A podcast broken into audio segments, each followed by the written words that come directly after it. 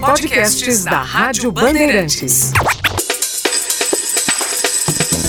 Meu dinheiro, minhas regras. Com Carol Sandler.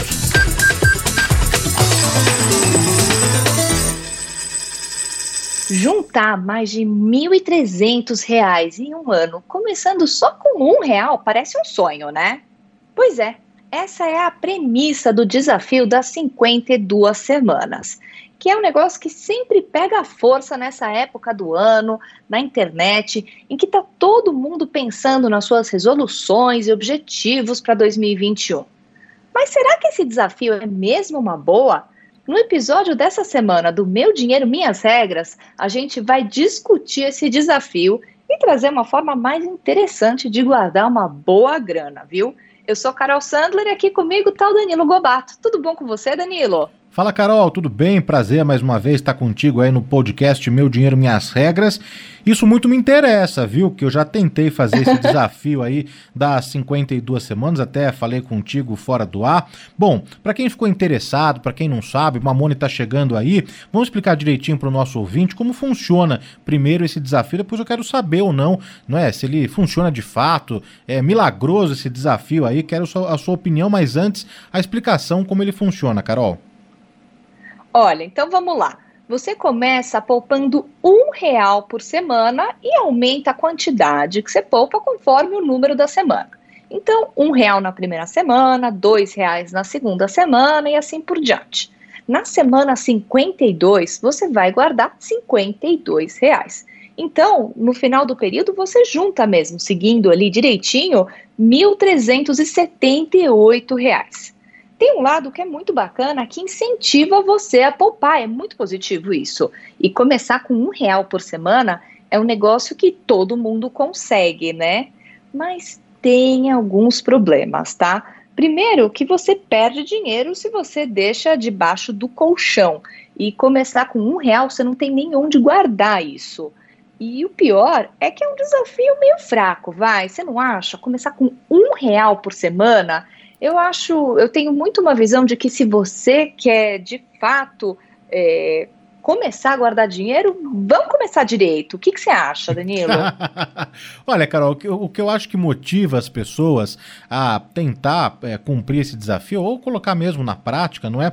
É justamente o, o, valor baixo, né? Acho que isso que acaba estimulando também as pessoas, bom, numa primeira semana, um real, na segunda semana, dois, três, e assim por diante. Acho que isso que acaba é, dando é, protagonismo para esse desafio é, com relação relação a outros investimentos até mais complexos, né? Mas eu queria saber, você com toda a experiência que tem, não é? Se existe alguma outra coisa, existe algum outro caminho, algum outro jeito é, mais fácil e não tão complexo também de conseguir investir ali já nas primeiras é, semanas do ano, tirando todo aquele economês, aquelas siglas difíceis de entender, é um jeito bem prático, bem fácil aí para o nosso ouvinte, Carol. Olha, na minha experiência, essa coisa de vou tentar é muito ruim, porque quando você se propõe a tentar algo, você já tem ali uma desculpa na ponta da língua, caso aquilo não dê certo, porque não, não consegui. Você começa aquele plano sem tanta energia, sabendo que a saída de emergência está logo ali. Nesses anos estudando sobre psicologia econômica, eu aprendi que se propor a tentar fazer algo não dá certo na maioria esmagadora das vezes. Para construir um comportamento novo, você precisa de definição, não de tentativa. No caso da construção do hábito de poupar, que é tão importante, olha só como você pode fazer. Em primeiro lugar, você define quanto você vai poupar por semana ou por mês. Eu gosto muito dessa coisa de poupar por semana, porque desse jeito é, é, mais fácil de você ir tentando se desafiar mesmo, encontrar ali as oportunidades de economia ao longo da semana, tá? E aí você estabelece uma aplicação automática no banco e pronto. Você não tem mais o risco de não conseguir. Então, você se propor e criar essa estrutura é, é, algo que te previne mesmo, não tem mais risco, vai dar certo. É só você é, fazer aquilo acontecer e deixar a aplicação automática no banco, porque você não corre nenhum risco de esquecer, nada disso, tá? Bom, desde o início da nossa conversa, estou tentando tirar de você um desafio mais interessante, mais fácil, menos complexo. Conta aí pra gente, Carol, como que ele funciona. Eu sei que você tem um esquema aí legal e que você vai compartilhar agora com os nossos ouvintes, não? Olha, eu tenho mesmo. Porque se você segue o desafio das 52 semanas à risca, é só nas últimas três semanas do ano que você consegue juntar 50 reais por semana, certo? Então, nesse novo desafio, que a gente pode chamar aqui de desafio da reserva de emergência, você tem dois objetivos. Primeiro é guardar 50 reais por semana durante as 52 semanas. E você vai falar, opa, 50 reais por semana? Já, já vou começar assim de cara? Se adapta para sua realidade se tiver difícil isso. Mas é importante a gente pensar que com o custo de vida hoje nas grandes cidades, 50 reais muitas vezes é o valor de uma pizza. E aí, você pegar e trazer essa definição, tá? Eu vou guardar isso toda semana, eu vou ter que me virar. Aí sim você colocou um tom de desafio real nessa história. E aí, o segundo objetivo é investir esse dinheiro todo mês em uma aplicação de curto prazo, tá? Afinal de contas, a gente está falando aqui da primeira poupança que você vai conseguir construir. Se você não tem nenhum outro dinheiro guardado, o certo primeiro é focar na construção da sua reserva de emergência, daí o nome do desafio, o desafio da reserva de emergência, e depois em outros investimentos mais interessantes, tá? Mas, de novo, 50 reais por semana, adapte isso à sua realidade. Se tá difícil, começa com menos, e se tiver fácil, você pode aumentar o valor. Eu peguei 50 reais, não foi à toa não, tá? Porque isso daqui dá 200 reais por mês, o que equivale a 20% do salário mínimo do brasileiro.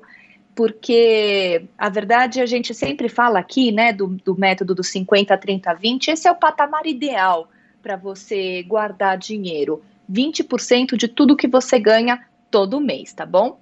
E aí então você vai lá, você vai pegar esse dinheiro, 50 reais por semana, e você vai colocar isso no investimento que renda 100% do CDI. O mais fácil de todos é a conta remunerada, tá? Tem, por exemplo, na corretora Warren, tem no Nubank, são opções gratuitas e disponíveis para você, tá? E se você não quiser ir para uma corretora, dá para investir num CDB, no Tesouro Selic ou no fundo DI, taxa zero. Mas para simplificar mesmo, coloca isso numa conta remunerada que aí não tem erro. Depois, segundo lugar, você vai guardar 50 reais por semana por 52 semanas. No final do ano, você vai conseguir juntar 2.442 reais. Aqui a gente está falando 50 reais por semana dá 200 reais por mês. Se você fizesse esse mesmo desafio com 300 reais, em 12 meses você consegue juntar 3.664 reais. Se for com 500, aí foi, você já está juntando R$ 6.106 em um ano. A rentabilidade desse investimento do, do 100% do CDI é baixa mesmo, tá? Mas é importante para começar, porque desse jeito você está montando a sua reserva de emergência. Esse é um dinheiro que precisa estar tá disponível para você fácil e que você não pode correr nenhum risco, tá? Não dá para correr o risco de deixar numa aplicação que vai pode te trazer uma rentabilidade maior, mas que você pode correr um risco e se você precisa daquela grana, às vezes ela pode ter caído de valor, por exemplo, como eu vi muita gente é, acontecer com muita gente que tinha deixado sua reserva de emergência na bolsa de valores. Esse desafio da reserva de emergência cumpre várias funções, tá? Primeiro lugar, ele te ajuda a criar o hábito de poupar. Depois, ele te ensina a perder o medo de investir. Em terceiro lugar, te coloca no rumo da realização do seu sonho. Então, o que eu sugiro é que você adapte esse método para a sua realidade e comece agora. Com o hábito de poupar e investir, você logo vai poder investir para objetivos mais ousados, para conseguir rentabilidades melhores, tá? Mas lembrando, investimento, foco sempre no longo prazo. Quando você se dá mais um horizonte de tempo, é que você consegue de fato começar a acumular dinheiro com a ajuda dos juros compostos. Eu vi uma. Estou lendo um livro sobre psicologia, chama Psicologia do Dinheiro. E o autor fala um negócio muito interessante. O Warren Buffett, que é o maior investidor eh, do mercado financeiro de todos os tempos, construiu 85% da fortuna dele depois dos 65 anos de idade. A maior parte do que ele construiu, de todas as dezenas de bilhões de dólares, vieram depois que ele comemorou 65 anos. Por que isso? Quanto mais cedo você começa e quanto mais tempo você deixa o seu dinheiro juntando, mais você ganha. Eu vou topar esse seu desafio aí, viu? A gente já está aí na, na, na, segunda semana é, de, de janeiro, né? Terceira semana é, de janeiro. E quem sabe até dezembro eu te trago aí boas notícias, hein? Opa, tô torcendo, hein? Tô torcendo. Aí você me convida pra pizza. Gente, ó, eu vou monitorando aqui e vou te passando o resultado, hein? Fechou. Vamos pro jargão da semana? Vamos, vamos falar hoje sobre volatilidade. Jargão da Semana. No economês, volatilidade é uma medida de quanto o preço de um ativo, como uma ação, por exemplo, pode oscilar em um determinado período de tempo. Tem a fórmula no Google e tudo mais. Mas tem um jeito mais fácil de pensar sobre volatilidade. De acordo com o Morgan Housel, que é o autor desse livro que eu estava falando, A Psicologia do Dinheiro, a volatilidade é, na verdade, o preço que a gente paga para conseguir ter uma rentabilidade melhor nos nossos investimentos. Se você não aceita pagar esse preço nos seus investimentos de curto prazo, como a reserva de emergência, por exemplo, que é assim que deve ser, o resultado é uma rentabilidade menor. Mas no longo prazo, a gente tem que entender essa volatilidade, essa alta e baixa dos, dos, da bolsa, por exemplo, como uma taxa que você paga para conseguir lucrar mais, tá?